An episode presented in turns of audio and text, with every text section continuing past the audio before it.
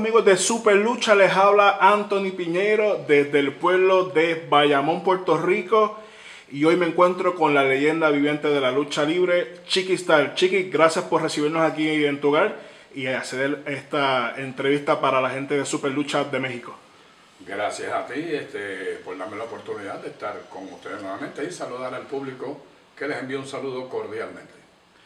Chiqui, ¿ya cuántos años llevas dentro de la, de la, lucha libre profesional y quiénes han sido tus maestros a lo largo de, de, de, tu larga carrera en la industria? Bueno, pues comenzamos en el 1974, o sea que ya van 44 años, y mi primer maestro fue el profe, naturalmente, a quienes conocen todos por ese nombre. Eh, fue, ahí di mis primeros pininos con el profe, con su tío, el gran chino que en paz descanse. Y luego pues por ahí llegó el gran eh, José Chetorre, un excelente luchador, quien también pues ya falleció. Y a lo largo de, las, de los años pues me he encontrado que he aprendido mucho con otros luchadores, otras, perso otras personas, hasta Stu Hart eh, de Stampede Wrestling fue uno de nuestros maestros cuando estuvimos allá en Canadá. ¿Qué te motivó a entrar al mundo de la lucha libre? Pues desde muy pequeñito me dio, siempre tuve curiosidad por lucha libre. Para ese entonces, eh, la lucha venía aquí a Puerto Rico cada tres o cuatro meses desde la Florida, la Florida Championship Wrestling, y siempre me gustó. Vi la oportunidad de entrar, me dijeron que el profe pues tenía un gimnasio en Vega Baja y pude contactarme con él y ahí fueron mis primeros comienzos.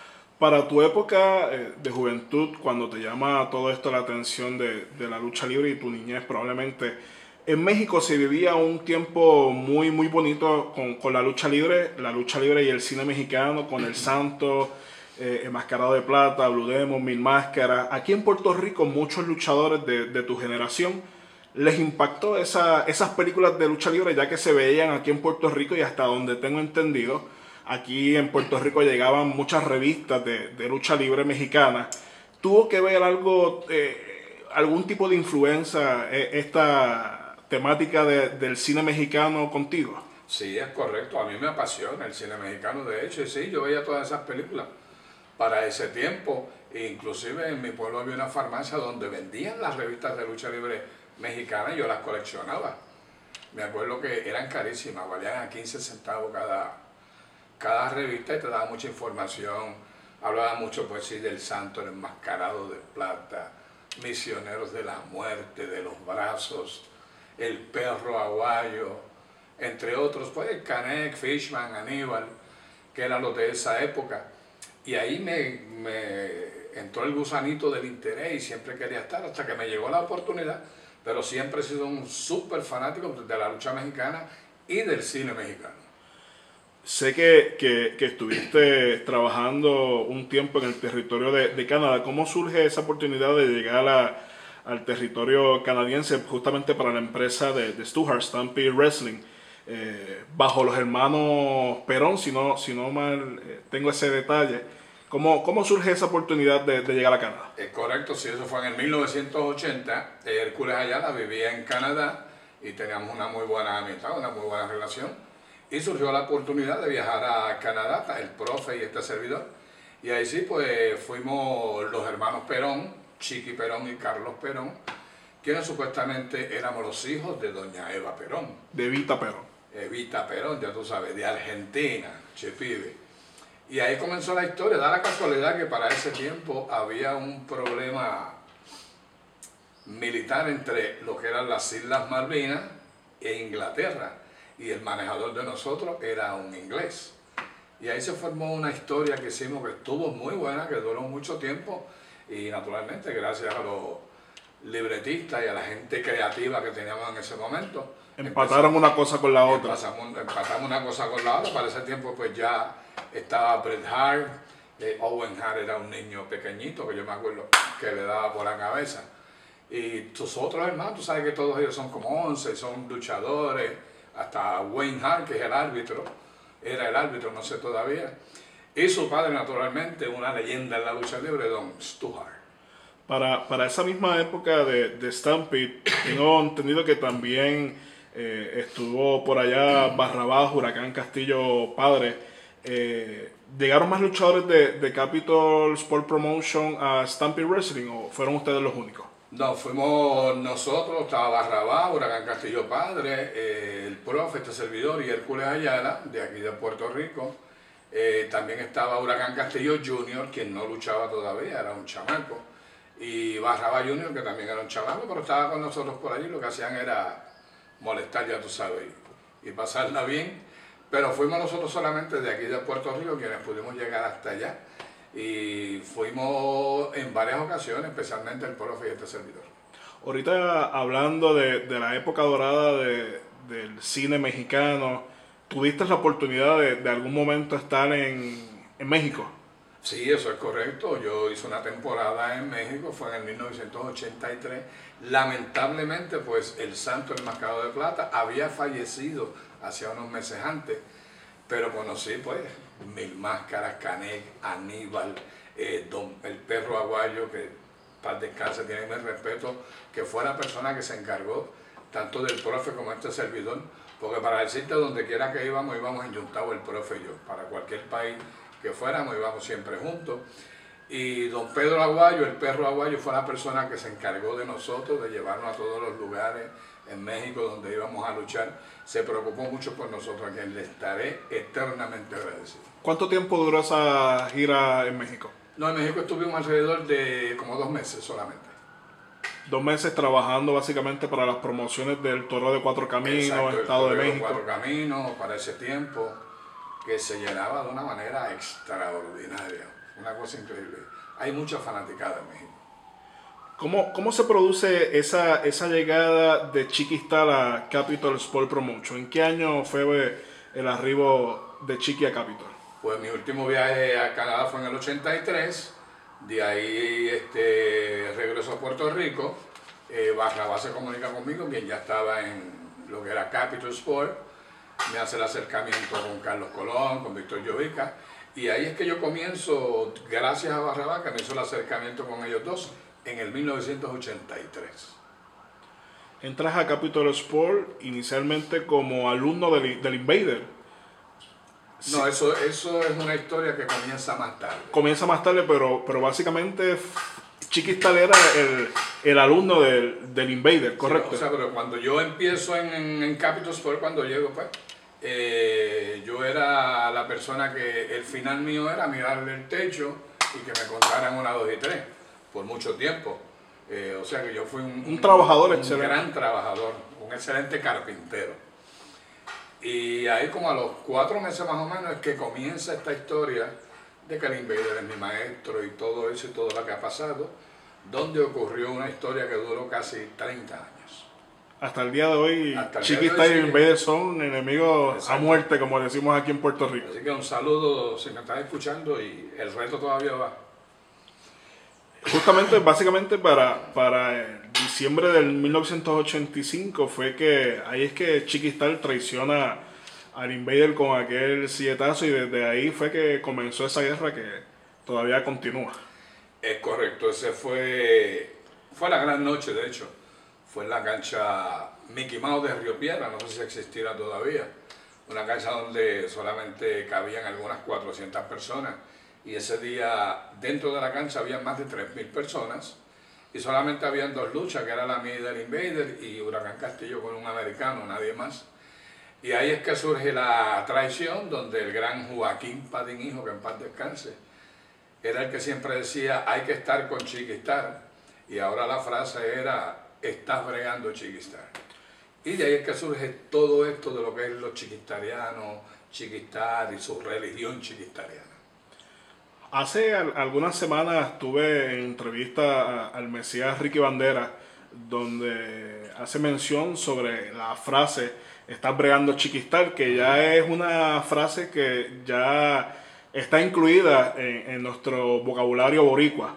Que si estás bregando chiquistar y también eh, me mencionó que el nombre del Mesías viene inspirado del rey de la lucha libre Chiquistal y de ahí fue básicamente eh, la inspiración de él para sacar el nombre de- del Mesías. Sí, es correcto, sí, porque a Ricky me respeto y la bendición donde quiera que esté, sabe que lo quiero un montón. Eso es así, Enrique Bandera siempre se acercaba a nosotros, al profe y a mí, para preguntarnos. Y eso es lo bueno que tiene Enrique Bandera, siempre he escuchado de las personas que saben, que es lo que le digo yo a todos estos nuevos muchachos de la nueva generación. Y Enrique Bandera siempre me decía, me gusta eso que tú dices, que tú eres el Dios de la lucha libre. Y él le gustó tanto que un tiempo después, él me dijo a mí, pues yo voy a ser el Mesías. Dicho y hecho, se convierte en el Mesías, al día de hoy es el Mesías, hizo también una organización grande, enorme, al igual que los chiquistarianos, y tanto la organización de, de los Mesías de él como los chiquistarianos eran una atracción a cada cartelera que había, porque hasta ellos mismos se enredaban a pelear. Ellos eran la motivación del público allí. Justamente ese, ese feudo con, con el Invader, de esa primera versión, porque con el Invader sé que has tenido grandes, grandes batallas, pero ese, ese primer feudo duró por espacio de casi cinco años, donde terminó en aniversario 87, eh, encuentro donde pierdes tu, tu cabellera. Eso es correcto, sí, ahí es que comienza pues, el equipo creativo de la compañía, tú sabes, empezaron a hacer todo lo que teníamos que hacer, todo lo que iba a pasar, no por una semana, un mes, sino a largo plazo, estamos hablando de años. Es por eso que esa historia quedó tan y tan perfecta y lo hicimos muy bien, naturalmente. Por eso es bueno escuchar y sacar la boquita, que es lo más importante en esta industria. Y es una una historia y un feudo que hasta el día de hoy todo el mundo recuerda. Chiqui, el 17 de julio del 1988, la lucha libre boricua tuvo un momento oscuro con el asesinato de, de Bruce Brody en el estadio Juan Ramón Lubriel de Bayamón. ¿Qué recuerdos tienes tú de, de esa noche? Pues recuerdos desagradables, para decirte la verdad esa, esa noche precisamente el Invader 1 y 3 se enfrentaban a Rambo Ronstar y este servidor en una lucha. Y yo me entero de lo que pasa en el otro camerino eh, cuando Miguel Paul, que era el, nuestro director para ese momento, viene al camerino y me llama y me lo dice. Y se riega en el camerino lo que estaba pasando en el otro lado. Y todo el mundo pues en agua, desesperado, qué es lo que va a pasar. Pero mientras todo ocurría ya con lo que pasó con Brody, que lamentablemente falleció, pues nosotros nos quedamos a la expectativa hasta que nos tocó luchar. Y Rambo y yo salimos a luchar y ellos dos salieron, el Invader 3 y el 1. Y el Invader número 1 hizo una lucha tranquilo, normal, como que aquí no ha pasado nada. Yo me quedé sorprendido. Ahora yo iba preparado esperando cualquier cosa que pudiera pasar allí. O sea, que la mente de nosotros ya estaba maquinando otra cosa. Pero hicimos la lucha, fue una lucha muy excelente, al público le encantó. Mucha gente todavía no sabía del público lo que estaba pasando tras bastidores los camerinos.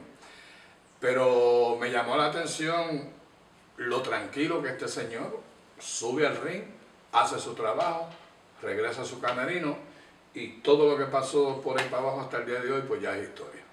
¿En qué momento tú te enteras que Bruce Brody había fallecido? Eh, yo me enteré al otro día en la mañana, que lamentablemente Brody pues, falleció, lamentablemente pues, por la puñalada recibida, recibida. Se dice que fue José Huertas, de lo cual pues hubo un juicio, un escándalo, un montón de cosas, pero él salió no culpable. No culpable de eso que pasó allí. Al otro día había una cartelera Sí, si no más Había una cartelera ¿Qué sucedió esa, esa, en, ese día en esa cartelera? En Mayagüez fue una cartelera, de hecho ninguno de los americanos fue, solamente creo que Abdullah de Butcher y alguien más. Y la cartelera se dio de hecho, creo que yo tuve que luchar dos veces, el profe, o sea, fue un revuelo, lamentablemente, pero había que dar el show porque había mucha gente. Pero fue la última vez que vimos mucha gente en una cancha o en un estadio. Porque eso fue la debacle de la industria de la lucha libre en Puerto Rico. El vil asesinato de Bruce Brody, la lucha estaba así, hizo así, pero violentamente. Para el año 91 te marchas a la AWF eh, ¿A qué se, vio, se debió este, esta movida de moverte de, de Capital Sport Promotion a, esta nueva empresa AWF? Pues era una empresa nueva, este, yo conocía pues, a los propietarios, los promotores de esta compañía, ofrecían un buen dinero, naturalmente, y no solamente yo, fuimos muchos los que nos fuimos para la AWF, donde estuvimos un tiempo, pero lamentablemente esta empresa pues, desapareció. ¿Cómo, ¿Cómo, era Bruce Brody? Muchos dicen que, que, el tipo era una persona racista, otros eh, decían que si le caías bien era su amigo, si le caías mal el tipo no iba a transar contigo. ¿Cómo era Bruce Brody eh, eh, en tus palabras? Bueno, para mí Bruce Brody era un excelente ser humano, era un amigo, un súper excelente amigo. Él residía en San Antonio, Texas. Yo hice una temporada en San Antonio, Texas con Joe Blanchard, el papá de Tully Blanchard, la Southwest Championship Wrestling. Y cuando yo iba a San Antonio, el mismo Bruce Brody me decía, te puedes quedar en mi casa. O sea, a, a ese grado. Y yo compartí mucho con él, con Bruce Brody, cuando íbamos a, a, luchar a las islas, que él iba, si yo llegaba primero, pues yo lo esperaba, él me llamaba, me decía, chica, ya yo llegué y nos quedábamos juntos. O sea, siempre estuvimos compartiendo mientras estuvimos en la lucha libre juntos. O sea, en la, en la misma cartelera compartíamos mucho. ¿Nunca notaste a un Bruce Brody racista? Nunca. Eh, y en los camerinos hablaban, ¿no? Y yo nunca oí un comentario negativo eh, de racismo que saliera de la boca de Bruce Brody. Por lo menos yo en mi caso jamás vi eso. ¿Cómo, cómo tú recuerdas el trato de, de Bruce Brody hacia el Invader número uno en aquel momento? Pues te puedo decir que el trato siempre fue seco, pero no solamente a Bruce Brody, o sea, muchos luchadores.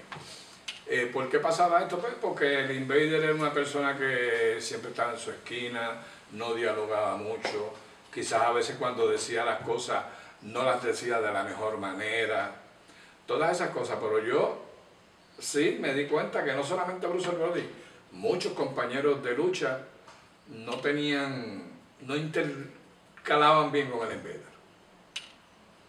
Luego de, de, la, de la, muerte de, de, Brody, por lo menos varias personas a mí me han comentado esto, quiero corroborar esta información contigo.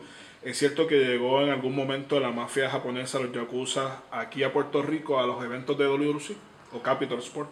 Eh, lamentablemente sí. Aquí llegó un grupo de japoneses, una vez fue en la cancha bajo techo de Cagua, me acuerdo, no se me olvida. Gracias a Dios que Vitín Quiñones estaba esa noche ahí y Vitín Quiñones pues conocía a todos estos japoneses. Acuérdate que la IWA nace en Japón, no en Puerto Rico. Y Vitín vivió 10 años en Japón y tenía conocimiento de todas estas personas. Y Vitín fue la persona que habló con todos estos japoneses que venían directamente a hacer su trabajo. Su trabajo era el invader número uno. Pero gracias a Dios Vitín habló con ellos, conversaron y no pasó nada. ¿Qué sucedió de ese día en adelante? Desconozco. Yo cuando, cuando niño recuerdo a, a Chiquistar en varias luchas de, de andamio. ¿Ah? ¿Qué, no, ¿Qué, nos puedes decir sobre, esa, sobre esas luchas de andamio? Pues que el Invader número 3 y este servidor fuimos los únicos dos bobos que nos trepamos a casi 30 pies de altura a dar una lucha para divertir un público que salimos esmadrados, hay que decirlo así, todavía mis rodillas no funcionan bien ya que yo caí tres veces, fueron tres luchas en andamio, no fue una sola. Eh, de ahí en adelante jamás se volvió a hacer una lucha en andamio como esa. Nunca se ha dado. Que me acuerdo que después Carlos Colón al tiempo, al año y pico creo que fue, me dijo que si quería hacer otra lucha de andamio. Y yo le dije, Carlos, ¿por qué no te subes tú y Abdullah? Ese a reír, tú sabes. Pero no, y jamás se ha vuelto a hacer una lucha aquí que sería un éxito si lo hacen nuevamente. Y el talento lo hay, ¿sabes? Lo sí, hay. eh, eh, era, un, era una, una, lucha que a la gente le llamaba mucho la atención. Sí. Que era algo muy, muy boricua, muy criollo, muy caribeño, que hasta en Japón lo llegaron a hacer. Es lo que le gusta al fanático de Puerto Rico. O sea, si no hay un sillazo, un tubazo, una escalera, un dorón, si no hay sangre, la lucha no funciona. A ellos les gusta lo que es hardcore, tú sabes. Y al fanático tú tienes que darle lo que te pide. Para ti, ¿cuál fue el encuentro más sangriento que tuviste en Capital Sport Promotion? Todos los eventos y las luchas más violentas y más sangrientas que yo tuve, las tuve con el Invader número Todas.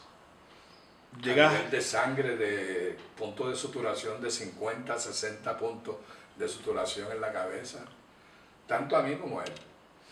Sí, además de esas luchas de andamio, eran luchas de alambres de púa, de fuego. Sí, luchas de fuego, luchas sin descalificación, eh, luchas a muerte, luchas encadenados. Gracias a esas luchas, hoy en día eh, Japón tiene esa cultura violenta porque Víctor Quiñones con Mr. Pogo llevaron todo ese concepto a Japón y formaron la empresa Wing.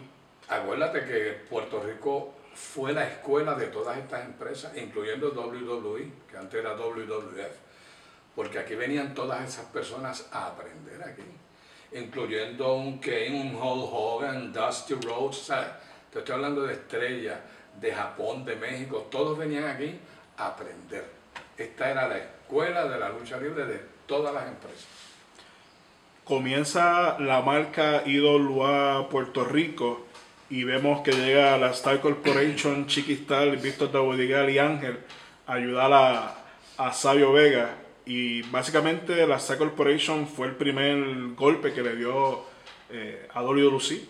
Eran ustedes una de las figuras principales de la compañía y al verlos en, en IWA creo que fue uno de los, de los primeros eh, golpes que tiró IWA hacia Dolio Lucy. Es correcto, sí, para ese tiempo, pues, tanto Víctor como estos servidores estaban bien al tope en, en, lo que es ahora el Consejo Mundial de Lucha. Y estábamos, pero naturalmente siempre había problemas en cuanto a lo económico. Y hablamos con Carlos y se lo decíamos, mira Carlos, tú sabes ya, pues, nos hicieron una oferta de otro lado, este, vamos a probar. Y así lo hicimos. Y diciéndoselo a Carlos, una semana después comenzamos donde la historia comienza donde Víctor y yo entramos a la cancha de Carolina, la cancha pequeña. La de voleibol. La de voleibol. Están luchando ellos allá, entramos Víctor, este servidor y Ángel, entramos al ring, pateamos, embaratamos a medio mundo y nos vamos, ¿sabes? Nos montamos en el café y nos fuimos. De ahí en adelante es que la IWA resurge, porque ya Vitín estaba perdiendo más de un millón de dólares. Llevaba como un año tratando de sobrevivir y no podía hasta que llegamos nosotros. Y es que empezamos con la creatividad, hacer historia. Había un equipo excelente, Apolo, Ricky Bandera, Shane, eh, creo que estaba Dodge Mantel, ¿sabes? Un excelente grupo. Y de en adelante, la IWA jamás perdió un centavo. Justamente llegamos al primer juicio final donde la Star Corporation se enfrentó a Hugo Sabinovich. ¿Y Ken, qué recuerdas de, de, ese encuentro ante una Pepín Cestero llena a capacidad? Fue una cosa increíble. Eh, primero, este Kane, un super elemento, una super persona, que de hecho me acuerdo que en el camarino decía, no me vayas a dar duro. Y empezábamos a reírnos, tú sabes. Y yo decía, no, no, no le des duro eh, pero fue una lucha tremenda, tú sabes, todo quedó muy bien, excelente, al público le encantó y la pasamos de maravilla. Después en el camerino, pues todo el mundo felicitándonos y aplaudiéndonos. Y Kane, se quedó como asombrado, wow, como celebran esta gente, tú sabes. Y yo le dije, es que nosotros cuando hacemos las cosas bien, lo celebramos y se lo decimos al compañero. Le decimos lo bien que quedaste. Si quedaste mal, también te decimos lo mal que quedaste. Pero fue una experiencia maravillosa. Para ti, ¿cuál fue la fórmula del éxito de Capital Sport Promotion y IWA? El éxito de Capital es que, pues, semana tras semana, primero fue la única compañía que estaba solitaria hasta que le hacen competencia. Hubo muchas compañías que le hizo competencia, pero ninguna pues, pudo sobrevivir hasta que llega la IWA. Pero el éxito de Capital es que era una compañía muy responsable en lo que a negocio se refiere, en lo que es camerino, disciplina. O sea, en los camerinos no podía haber nadie que no fuera luchador. Si no era el luchador o parte del, del, del crew de televisión y todas esas cosas de seguridad, no podía estar ni cerca del camerino. Ese fue uno de los grandes éxitos. El éxito de la IWA tiene un solo nombre, se llama Vitín Quiñones. El hombre que tenía todas las relaciones públicas con todas las empresas de lucha del mundo, con todas. A la gente le pedía un luchador, el otro él trajo a Roca, trajo a Kane, trajo un montón de superestrellas aquí a Puerto Rico. Y era un excelente administrador y un super comerciante. Eso era lo de Viti. Sí, básicamente tenía la, IWA tenía la fórmula perfecta, que tenía a un Víctor Quiñones que tenía conexiones alrededor del mundo, lo económico y un equipo de trabajo que todo el mundo sabía lo que tenía Oh, que sí. hacer. Y yo creo que ese fue básicamente el éxito de, de IWA. fue sí el éxito, o sea, y lo bien acoplado que estaba todo, o sea, lo que era el negocio, lo que eran las luchas, lo que era la administración, todo bien, pero que bien coordinado. En la actualidad, ¿crees que podamos volver a alguna de esas dos épocas doradas de nuestra lucha libre? Bueno, yo pienso ver eso, no pierdo la esperanza. Tenemos el equipo, tenemos el equipo humano que yo sé que lo puede hacer, tanto en la parte del cuadrilátero como en la parte creativa. Tenemos un super equipo y lo podemos hacer. Solamente falta una, bueno, dos cosas. Primero, que la pandemia está termine. Número dos, alguien que ponga un poquito de cash para que esto se haga realidad.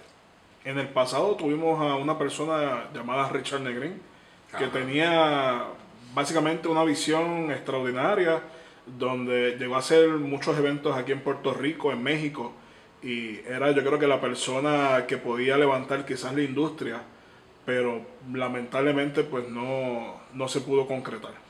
Eso es así. ¿Qué pasó con este señor Richard Negrin? Desconocemos. Pero sí, tuvo un tiempo muy bueno donde sí él le demostró que se podía levantar la lucha libre en Puerto Rico, pero qué pasó internamente desconocemos. Pero eso fue un gran punto. Chiqui, eh, esto es un tema que muchos luchadores de la nueva generación quizás desconocen.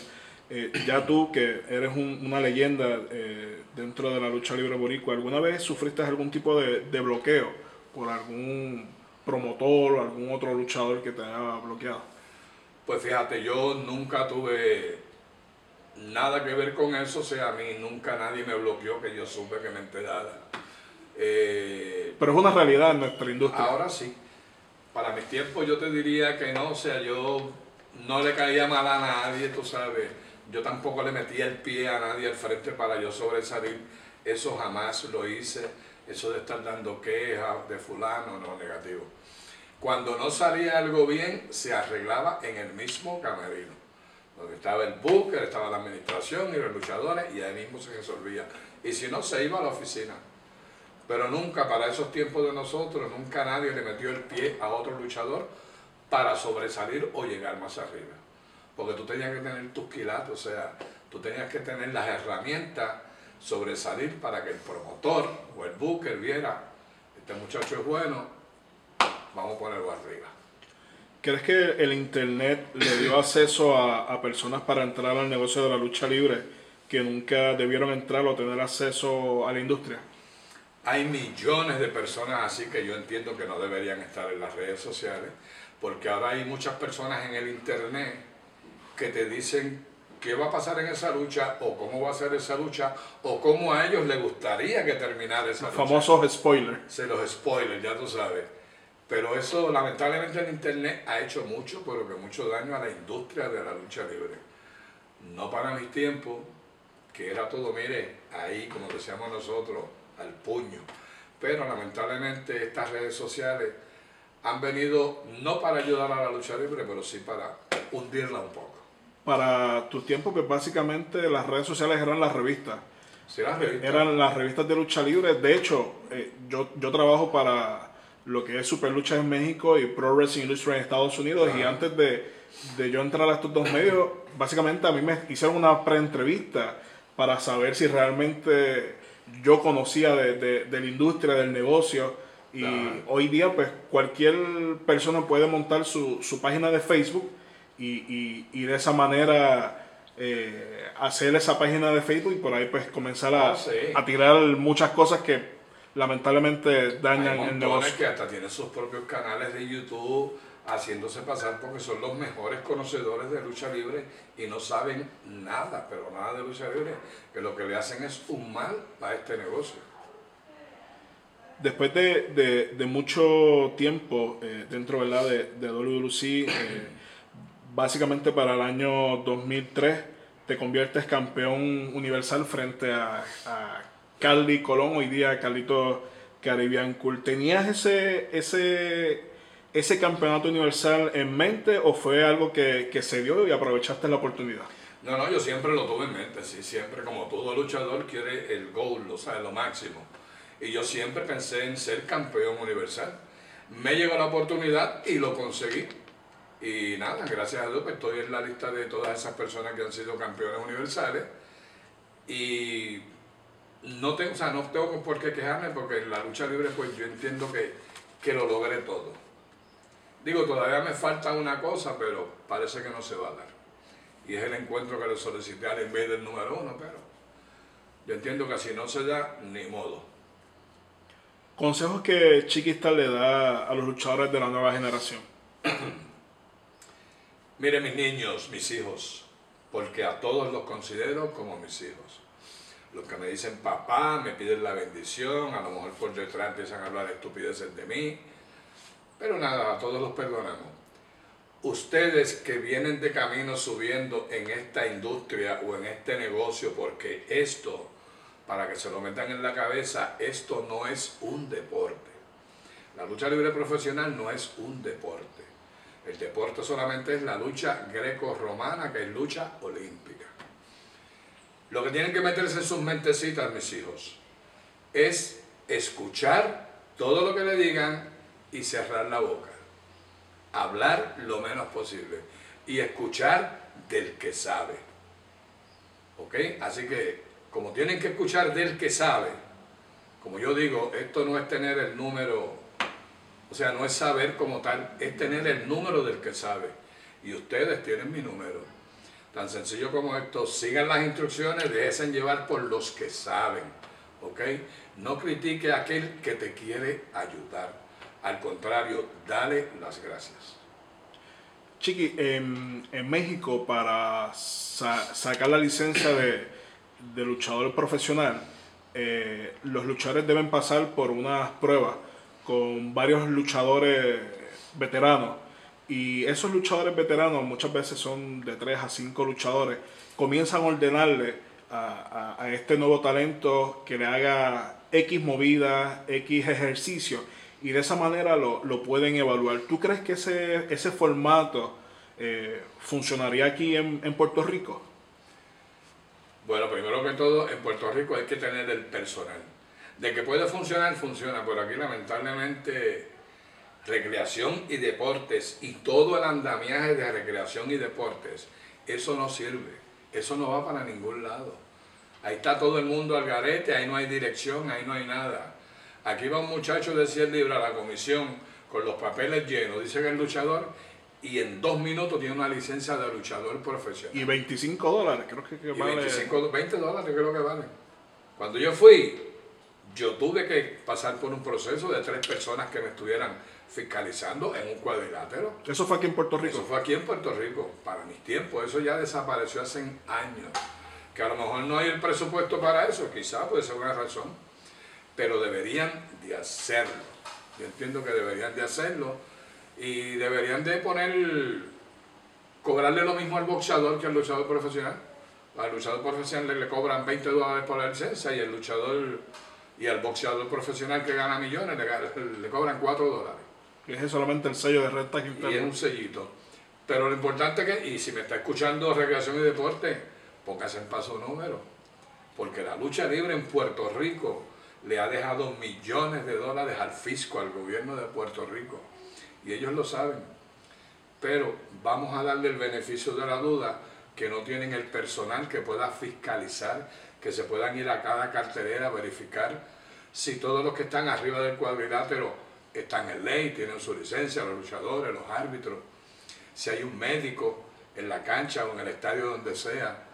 Todas esas cosas tienen que verla para evitar problemas. Así que si necesitan un buen representante o director de esta agencia, yo estoy disponible. Yo pienso que tú serías la persona perfecta para eh, liderar ese grupo junto al, al profe un super médico, son tres Habemos personas mucho, habemos mucho aquí. que conocen de, super- de, de, de la lucha libre, como ustedes dicen, de la A a la Z. Sí, un supermédico, un Sabio Vega, un José Luis Rivera, este servidor, Sabio Vega, o sea, habemos muchos que tenemos la experiencia. Y en esta agencia pudiéramos hacer un excelente trabajo. Pero ellos tienen mi número también, que me den una llamada. Y yo estoy seguro que tú, nada más de ver un luchador caminar, sabes si, si es bueno o no. Oh, sí. Sí, porque nosotros nos regimos por las reglas. O sea, si tú no sirves, tú no sirves. Si tú no estás en ley, tú no te puedes subir a un cuadrilátero. Aunque te molestes conmigo. Pero la ley es la ley. Y la ley entra por casa. Que es lo que lamentablemente no hacen los políticos de hoy día. Yo creo que debería ser muy bueno para nuestra lucha libre y de esa manera tratar de filtrar muchos luchadores que, que no están preparados y no ni tan siquiera saben coger una caída como, Es correcto, como dice. tienes toda la razón. Y hay montones, montones de luchadores por ahí que van y luchan por ahí en empresas independientes y lo que hacen es el ridículo. Y no estamos para hacer el ridículo ya.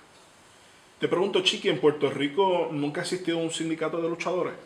No negativo. Una vez creo que trataron de hacer uno hace wow, 30 años atrás, pero no lo pudieron hacer. Y nunca, en México creo que hay uno, pero Sí. aquí no, aquí no, no se ha podido hacer. Bueno, Chiqui, muchas gracias por, por tu tiempo, por recibirnos aquí en tu hogar.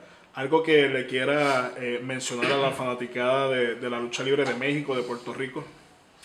Primero que todo, un saludo cordial para el mundo entero, toda persona que está escuchando en este momento estas palabras de este servidor desde Puerto Rico para el mundo entero. Eh, mi nombre es Chiquistar, llevo 44 años en esta industria y voy a seguir, todavía sigo por ahí dando cantazos. Por aquí lo importante primero, pandemia, cuídese, lávese las manos, protéjase, distanciamiento social, seis pies, no sea morón, no sea indígena, ¿ok? Es mejor estar encerrado que estar entubado, apréndase en eso. Vamos a seguir las instrucciones. No se dejen llevar por los líderes políticos de ningún país. Esos son los menos que saben, ¿ok? Y Puerto Rico es un ejemplo. Así que vamos a hacer las cosas como tienen que ser. Gracias a toda la fanaticada que por tantos años me ha dado el apoyo.